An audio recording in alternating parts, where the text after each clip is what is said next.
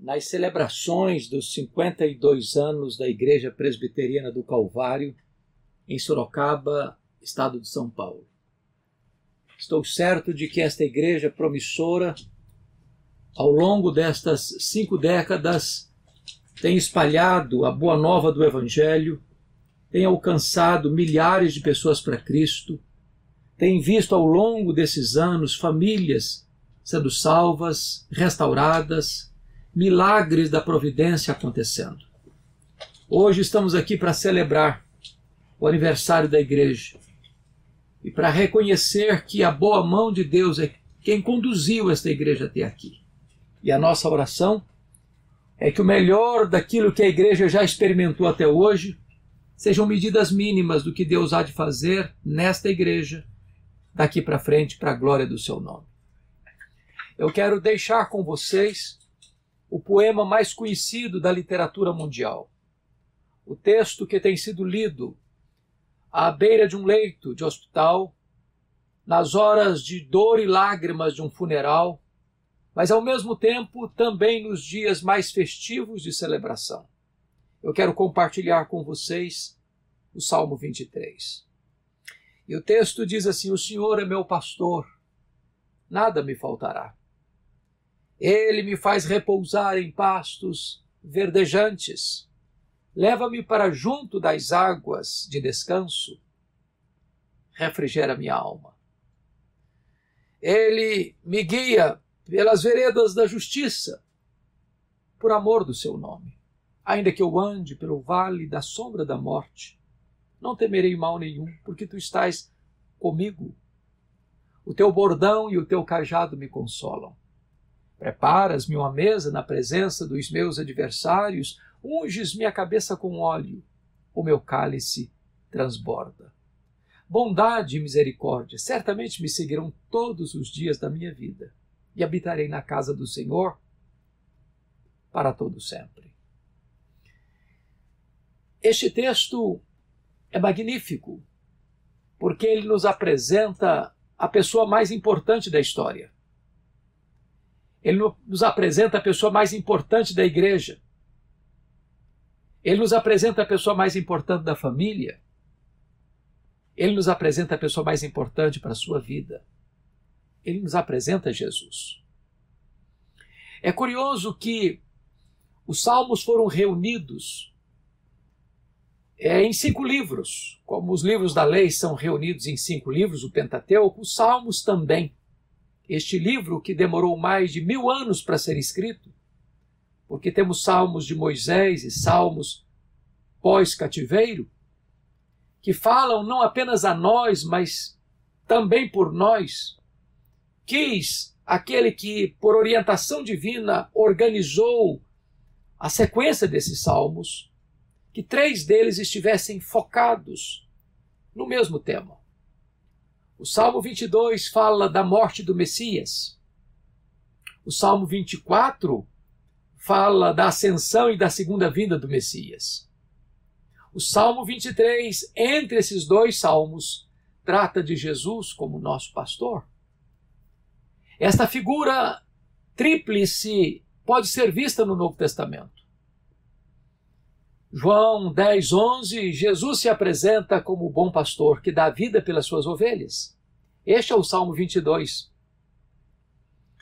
Em Hebreus 13, 20, diz que Jesus é o grande pastor das ovelhas. E este é o Salmo 23. 1 de Pedro 5,4 diz que Jesus é o supremo pastor que voltará para galardoar as suas ovelhas. E este é o Salmo 24. Jesus é o bom pastor que deu a vida pelas ovelhas, Jesus é o grande pastor que vive para as ovelhas, e Jesus é o supremo pastor que voltará para as ovelhas. Hoje eu gostaria de focar com você sobre o Salmo 23. O salmo que nos aponta Jesus, o bom, o grande e o supremo pastor. E eu destaco neste salmo três verdades benditas verdades que vão nos ajudar a enfrentar a grande crise que o mundo atravessa. Desde março do ano passado, é que o Brasil e o mundo foram assolados por uma pandemia. Aqui no Brasil, mais de 430 mil pessoas ceifadas, mais de 2 milhões de pessoas ceifadas mundo afora, abalando a estrutura da economia, abalando a estrutura da ciência, abalando a estrutura política, encharcando o peito e a alma das pessoas de um medo medonho. E as pessoas estão com medo. Medo de, de serem infectadas, medo de serem hospitalizadas, medo, medo de não ter oxigênio, medo de serem entubadas, medo de morrer, medo de sepultar um ente querido, medo de perder o emprego, medo dos rumos internacionais, medo das muitas e perigosas correntes ideológicas que nos rondam, que nos cercam e tantas vezes nos ameaçam. Talvez o medo seja o cardápio do dia da nossa geração. Pois esse salmo nos ajuda a olhar para o futuro sem temor, a entender que o nosso Deus, o nosso pastor, está no comando da história, tem as rédeas da história em suas mãos e é o pastor da igreja que está conduzindo os destinos da sua igreja. Mas há três verdades aqui que eu quero destacar. Primeiro, se Jesus é o seu pastor, você não precisa ter medo na vida, porque você tem todas as suas necessidades supridas. O salmo começa assim: O Senhor é meu pastor, nada me faltará. Vale destacar que ele dá o nome de Yahvé, ou Javé, ou Jeová a Jesus, o Deus autoexistente, o Deus imutável, o Deus onipotente, o Deus da aliança. Aquele que é autoexistente, imenso, infinito, eterno, imutável, onipotente, onipresente, onisciente, transcendente, soberano. Mas ele é também o pastor pessoal, ele é o meu pastor. E se ele é o meu pastor, nada me faltará. É curioso que quando você vai examinar este texto, você vai perceber que o próprio pastor é a nossa melhor e maior provisão. Ele é o Jeová Rui, o meu pastor. Quando você nota que ele faz repousar nos passos verdejantes e leva para as águas de descanso, ele é o Jeová Shalom, ele é a nossa paz. Quando você nota que ele refrigera a nossa alma, ele é o Jeová Rafá, é o Deus que nos cura. Quando você vê ele conduzindo o seu povo pelas veredas da justiça, ele é o Jeová Tsekanu, ele é a nossa justiça. Quando você nota que ele é aquele que é, está conosco, ainda que nos vales da sombra da morte, ele é também para nós o Jeová chamar, o Deus conosco, Deus Emanuel. Quando você vê que ele prepara uma mesa na presença dos nossos adversários, ele é o nosso Jeová Nissi, a nossa bandeira, aquele que nos dá a vitória. Pois Jesus é o pastor da igreja, ele não só é o provedor, mas ele é a melhor provisão para a sua igreja. No verso 2, é curioso que ah, o salmista retrata que nós não precisamos ter medo na vida, porque temos provisão de descanso. Ele me faz repousar em passos verdejantes, leva-me para junto das águas de descanso. Vale destacar, vale destacar que Davi era um pastor, e ele era pastor em Belém, da Judéia, e já na época de Davi, conforme 1 Samuel 17, 28, Belém já era uma região desértica. Você sabe disso. Os altiplanos de Belém, a 800 metros acima do nível do mar, é uma região dentro do deserto da Judéia. Portanto, não tem pastos verdejantes.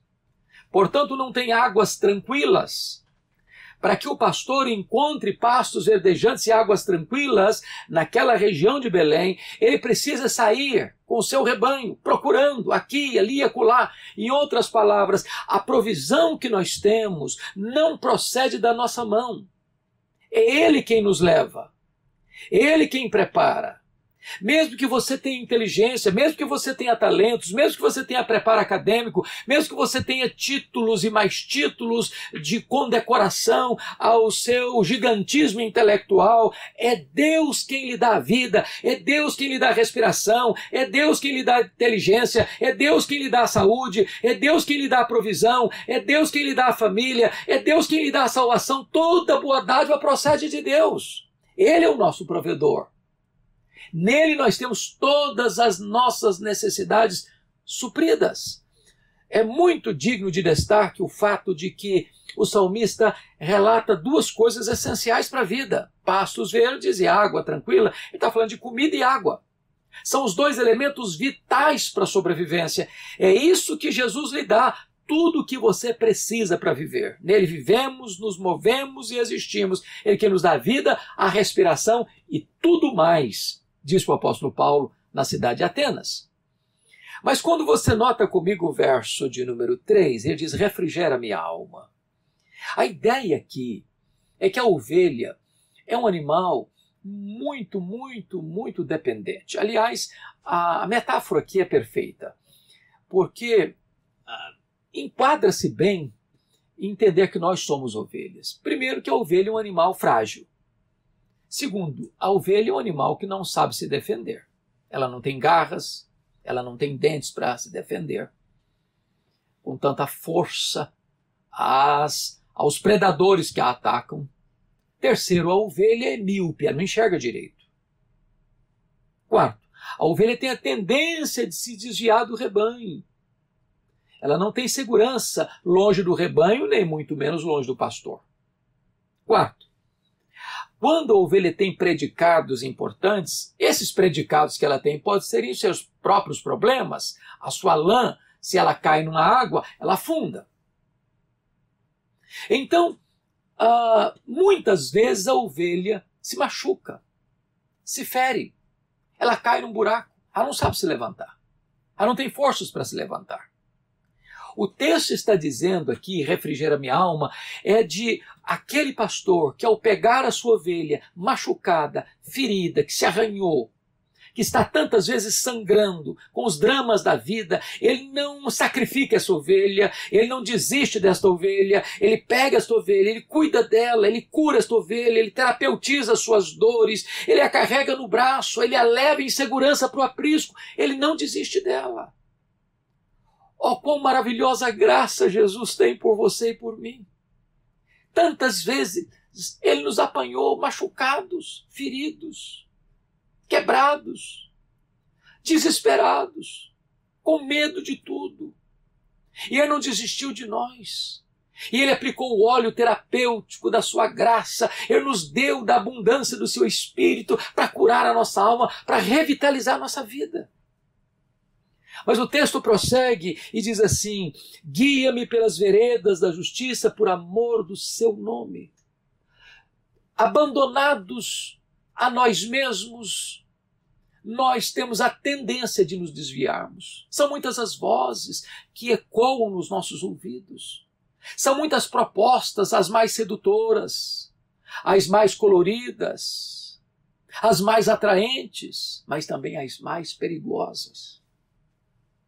Nós não temos forças para caminhar pelas veredas da justiça, pela nossa própria estrutura, pela nossa própria capacidade. É Ele quem nos guia, é Ele quem nos toma pela mão, é Ele quem nos segura, é Ele quem nos protege. Agora, preste atenção nisso. Quando Ele nos guia pelas veredas da justiça, não é porque nós merecemos isso, não, é por amor do seu nome. Tudo que acontece com você e comigo é graça, é pura graça, não tem mérito. Nós não merecemos, mas Ele nos dá. Porque Ele faz tudo isso por amor dele mesmo. A causa do amor de Deus por você e por mim não está em nós, está nele. Ele nos ama porque Ele é amor. Ele nos guia pelas veredas da justiça, porque quando você caminha com Jesus, você caminha pela estrada da verdade, você caminha pela trilha da justiça, você vive uma vida digna de Deus neste mundo que jaz no maligno. se você tem Jesus como seu pastor. Portanto, você não precisa ter medo na vida, porque você tem todas as suas necessidades supridas. Mas há uma segunda verdade nesse texto. E a segunda verdade desse texto é que se Jesus é o seu pastor, você não precisa ter nenhum temor na morte, porque você tem todos os seus temores removidos. Sabe, você tem medo da morte. Confira comigo o versículo 4. Ainda que eu ande pelo vale da sombra da morte, não temerei mal nenhum, porque tu estás comigo. O que significa isso? Vamos entender. É claro que Davi, ao escrever esse salmo, ele estava pensando na sua vida como pastor. Como teve que enfrentar as feras, os predadores, para defender suas ovelhas. Como já lhes disse, Belém fica num alto, a 800 metros acima do nível do mar. Lá embaixo, no sopé do monte, é o maior buraco da Terra, o lugar mais baixo do planeta nas margens do Jordão, nas proximidades do Mar Morto, a mais de 400 metros abaixo do nível do mar Mediterrâneo. Portanto, eu estou falando de uma montanha escarpada, alcantilada, desértica, com muitas pedras, com muitas cavernas, com muitos vales perigosos, ameaçadores, e o pastor tinha que sair com seu rebanho por essas trilhas estreitas, à procura de pastos, à procura de água. Muitas vezes tinha que atravessar por vales estreitos e perigosos, desfiladeiros perigosíssimos. E ele então olha para esse cenário que tantas vezes ele viveu e aplica a vida, aos riscos, aos perigos da vida. Quantos perigos rondam a nossa vida, quantas ameaças, quantas dificuldades que talvez você nem tenha conhecimento. Você, como ovelha, está passando porque você está olhando para o pastor e ele está conduzindo você, mas há riscos que conspiram contra a sua vida. Há forças ocultas que querem destruir você. O ladrão, o, leão que ruge, a serpente venenosa, o diabo, seus demônios, o mundo, o pecado, tentam tragar você, tentam capturar você, tentam colocar você numa situação de risco e de morte. Mas o salmista está dizendo que se Jesus é o seu pastor, você não precisa ter medo. Porque ainda que você ande por esse vale da sombra da morte, o Senhor Jesus está com você. Não é porque você é forte, não é porque você tem recursos, não é porque Jesus está com você. Ele nunca vai abandonar você. Ele está com você nas horas de alegria, Ele está com você nas horas do choro, Ele está com você na hora da saúde, Ele está com você na hora da enfermidade, Ele está com você quando você tem dinheiro, Ele está com você, está com você quando você está desempregado, Ele está com você na vida, Ele está com você na morte, Ele está com você na eternidade. Ele nunca vai abandonar você. Mas ainda, note comigo, no versículo 4, quando ele diz assim: O teu bordão e o teu cajado me consolam. O que, que ele está querendo dizer? Qual é a mensagem que está passando?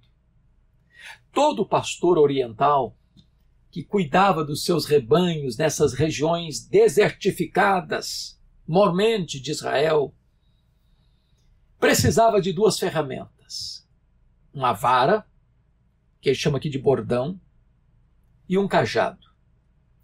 A vara tinha o propósito de defender as ovelhas quando eram atacadas pelos predadores.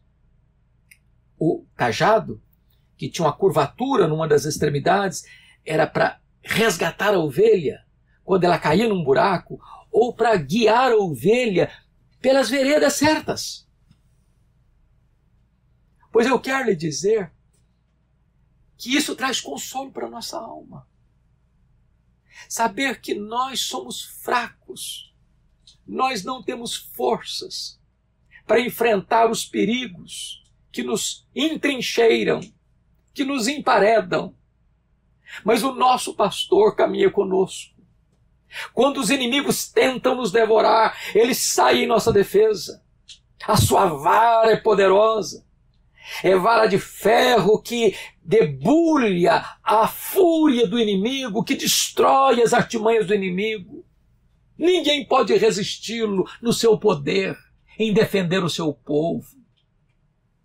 Mas é consolador saber que quando a gente tropeça, se machuca na vida, ele não desiste da gente. Ele coloca o seu cajado e nos traz de volta para os seus braços, nos traz de volta para o seu aprisco, nos traz de volta para o lugar de segurança. Oh, que bênção é saber que o nosso pastor é o nosso defensor e é também o nosso restaurador. Você não precisa ter medo de enfrentar a morte, porque nós podemos ter todos os nossos temores removidos. Agora, ele vai para o versículo 5 e nos oferece três bênçãos especiais aí. Ele diz: Preparas-me uma mesa na presença dos meus adversários. Adversários fortes, poderosos, perigosos, ardilosos, alguns visíveis, outros invisíveis. Nós não temos forças para alcançar vitórias, como disse lá o rei Josafá, quando estava cercado por uma confederação de inimigos. Senhor, é muita gente que vem contra nós. Nós não sabemos o que fazer. Nós não temos forças para resistir. Mas os nossos olhos estão postos em Ti. É Deus quem nos dá a vitória. É Ele quem alcança a vitória para nós. Nós não precisamos ter medo, porque a nossa vitória já está garantida, a nossa vitória já está selada, nós já somos mais do que vencedores em Cristo Jesus, nosso Senhor. Ele prepara uma mesa na presença dos nossos adversários. Nós estamos assentados com Cristo nas regiões celestes, acima de todo principado e potestade. Nós já somos mais do que vencedores. A nossa vitória já foi conquistada na cruz do Calvário. A vitória sobre o pecado, ele adquiriu na cruz do Calvário. A vitória sobre a morte, ele adquiriu quando deixou o seu túmulo vazio. Ele derrotou o diabo e as suas hostes. Nós somos vencedores porque estamos nele. Estamos nele. Mas, note você que além da vitória nós temos honra. Porque o texto diz assim: unges-me a cabeça com óleo. Esta unção não é a unção do sacerdote, do rei. Esta unção é a unção da honra. O Senhor não apenas salva você, restaura você, mas o Senhor também honra você. O Senhor unge a sua cabeça com óleo. O Senhor promove você. Que verdade bendita você é precioso para Ele. Você é filho de Deus. Você é herança de Deus. Você é propriedade exclusiva de Deus. Você é a menina dos olhos de Deus. Você é a delícia de Deus em quem Ele tem todo o seu prazer. Ele comprou você com o preço do sangue do seu filho. Então é muito importante você entender que valor você tem para o coração de Deus. Talvez tantas vezes nas circunstâncias adversas da vida você se sente machucado, você se sente achatado, autoestima lá no chão, complexo de inferioridade, tantas vezes. E o Senhor está dizendo para você: não, você é precioso para mim, você é o amado do meu coração, eu amei você antes da fundação do mundo, eu entreguei meu filho para morrer no seu lugar, para dar a você a vida eterna, eu coloquei o meu espírito em você, eu vou levar você para mim, para sempre reinar comigo na minha presença, para que você desfrute da minha glória, da comunhão comigo, da intimidade comigo. Então você é precioso para Deus, preciosíssimo. Mas em terceiro lugar, o Senhor promete a você uma alegria indizível e cheia de glória. E o texto diz assim: E o meu cálice transborda. Eu acho curioso porque nós estamos vivendo dias difíceis. Nessa pandemia, quantas pessoas ficaram deprimidas dentro de casa? Os pais se queixam que os filhos não aguentam mais por não poder ir para a escola. Os pais não aguentam mais os filhos, às vezes, dentro de casa estressados. Muitos maridos estressados com a esposa, a esposa com o marido. Tantas dores, tantas lágrimas, tanto luto, tanto choro. Este mundo é um vale de lágrimas. Mas o Senhor está dizendo que se Ele, Jesus, é o nosso pastor, há uma alegria indizível e cheia de glória. Uma alegria que se tempera com as lágrimas, que coexiste com a dor. Que não se despede da sua alma porque você está vivendo uma turbulência, ventos contrários e tempestade borrascosa. Não! É uma alegria que sobrevive diante dos dramas da vida. Como escreveu o Dr. Spafford no século XIX, aquele advogado de Chicago, ganhado para Cristo pelo ministério de Dwight Lima Moody, um homem rico, que sofre alguns esbarros na vida. Quando o grande incêndio que atingiu Chicago no século XIX também destruiu boa parte da sua fortuna. Depois ele sofre outro golpe, a morte do seu filho. Trouxe um abalo imenso para sua alma e para sua família.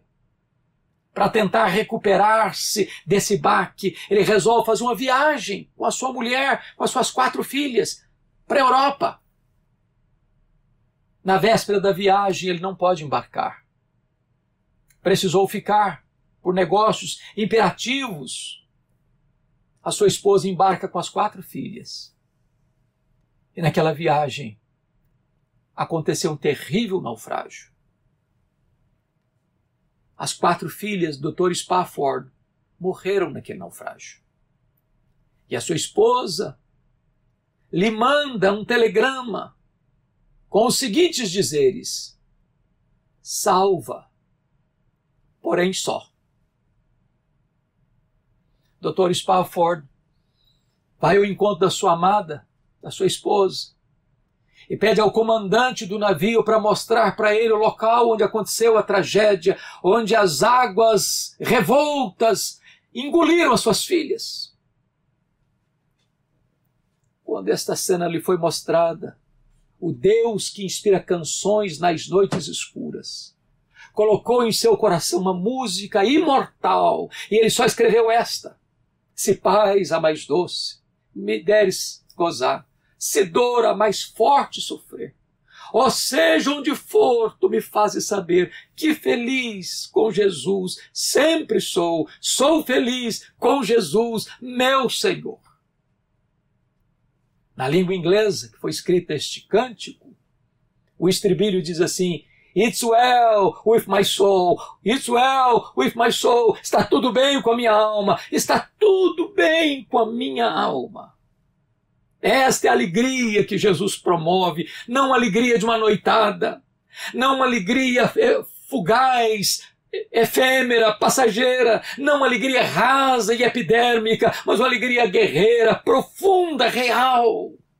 Esta é a alegria que Jesus, o bom o grande, o supremo pastor, tem para lhe oferecer. Pois bem, dissemos que temos três verdades preciosas neste texto. E a primeira delas é que você não precisa ter medo na vida, porque temos todas as nossas necessidades supridas.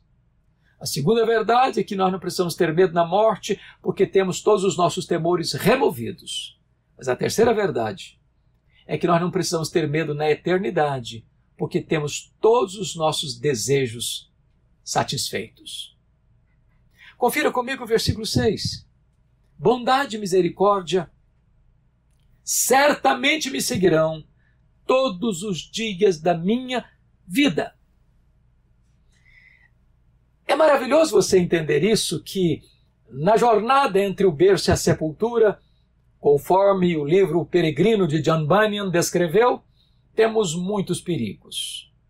Montes alcantilados, despenhadeiros perigosos, vales sombrios, pinguelas estreitas, pântanos lodacentos, mares revoltos, desertos tórridos, muitas lutas. Mas Deus escalou duas irmãs gêmeas, duas guarda-costas, poderosíssimas, para tomar conta de nós, todos os dias, todos os meses, todos os anos. De um lado, bondade, do outro lado, misericórdia. Não há um dia sequer que você se levante em que estas duas guarda-costas não se colocam ao seu lado. O que é bondade? O que é misericórdia? Bondade é aquilo que Deus lhe dá e você não merece. Misericórdia é aquilo que Deus não lhe dá e você merece. Eu não mereço a salvação e Deus me concede salvação. Isso é bondade.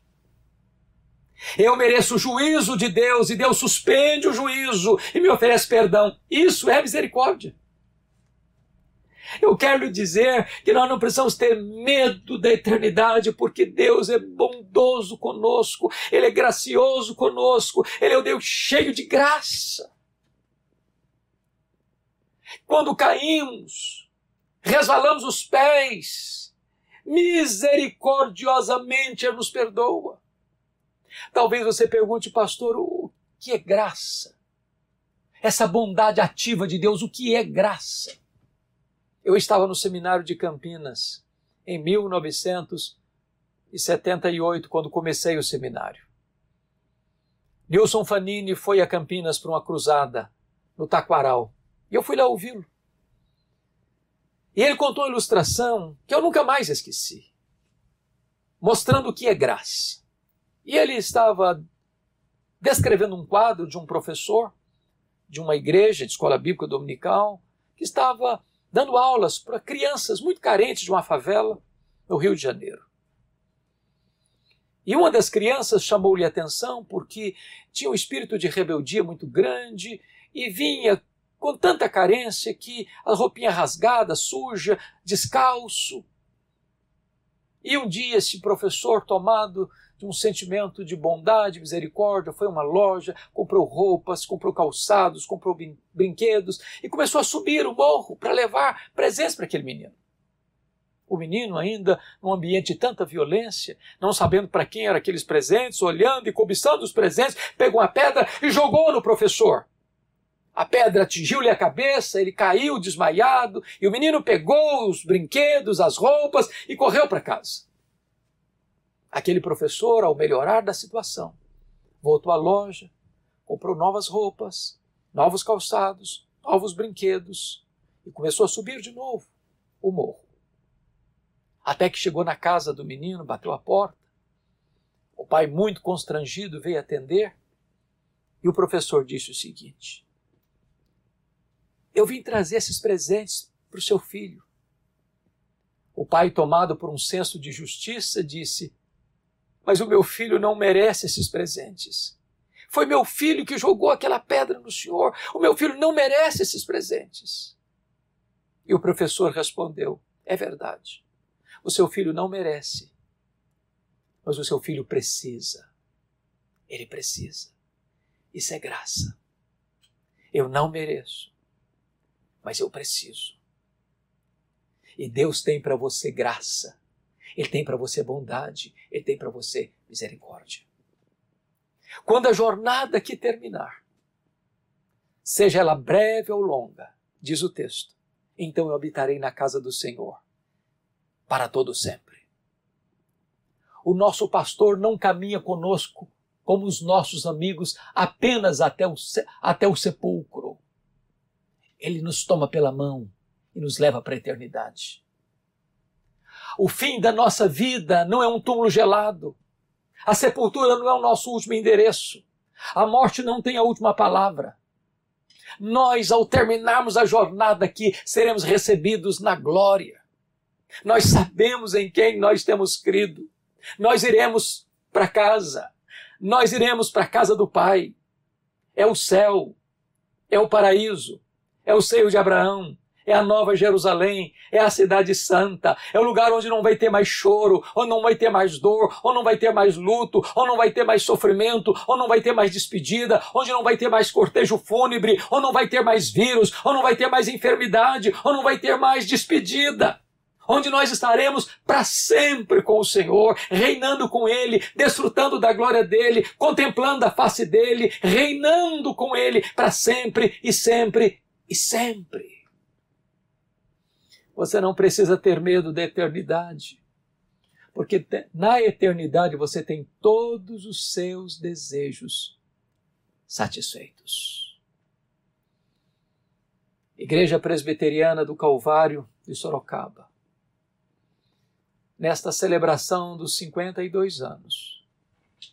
A verdade mais bendita e consoladora que podemos ter na abertura dessas cerimônias é saber que, muito embora esta igreja tenha pastores tão amados e tão amáveis, que pastoreiam o rebanho com tanto zelo, eles também têm essa consciência de que o bom, o grande, e o supremo pastor desta igreja, o nosso amado Salvador, nosso bendito Redentor, o amado da nossa alma, Jesus Cristo, nosso Senhor. Ele é o bom, o grande e o supremo pastor da igreja. A ele rendemos a honra, a glória e o louvor, agora e pelos séculos eternos. Amém. Eu convido você para nós orarmos juntos. Talvez você que está aí nos acompanhando ainda não rendeu o seu coração a Jesus. E hoje você pode ser ovelha de Jesus. Hoje você pode fazer parte do rebanho de Jesus, da família de Jesus. Ou talvez você que já é discípulo dele, é ovelha dele, faz parte da igreja dele, do rebanho dele há tantos anos. Vamos louvar o seu nome agora por sua bondade e graça. Então acompanhem-me, por favor, nesta oração. Deus querido, nós te rendemos graças pelo privilégio de estarmos juntos aqui na celebração dos 52 anos desta querida igreja, Igreja Presbiteriana do Calvário em Sorocaba. Rendemos-te glórias pela trajetória desta igreja. Rendemos-te graças pela existência desta igreja como um luzeiro a brilhar nesta cidade. Rendemos-te graças porque Jesus Cristo, nosso Senhor, é o pastor da igreja, aquele que a conduz aos pastos verdes e às águas tranquilas. Bendito é o teu nome, porque Jesus veio para nos trazer vida e vida em abundância. E que nesta noite, Senhor, os corações sejam consolados, refrigerados e visitados com graça e reavivamento do Espírito Santo. Que um tempo de refrigério e bonança venha sobre a tua igreja. Que tempos venturosos ocorram daqui para frente na história desta igreja, para que o melhor do seu passado possam ser apenas medidas pequenas e mínimas do que tu tens e hás de fazer na igreja e através dela daqui para frente. Em nome de Jesus. Amém.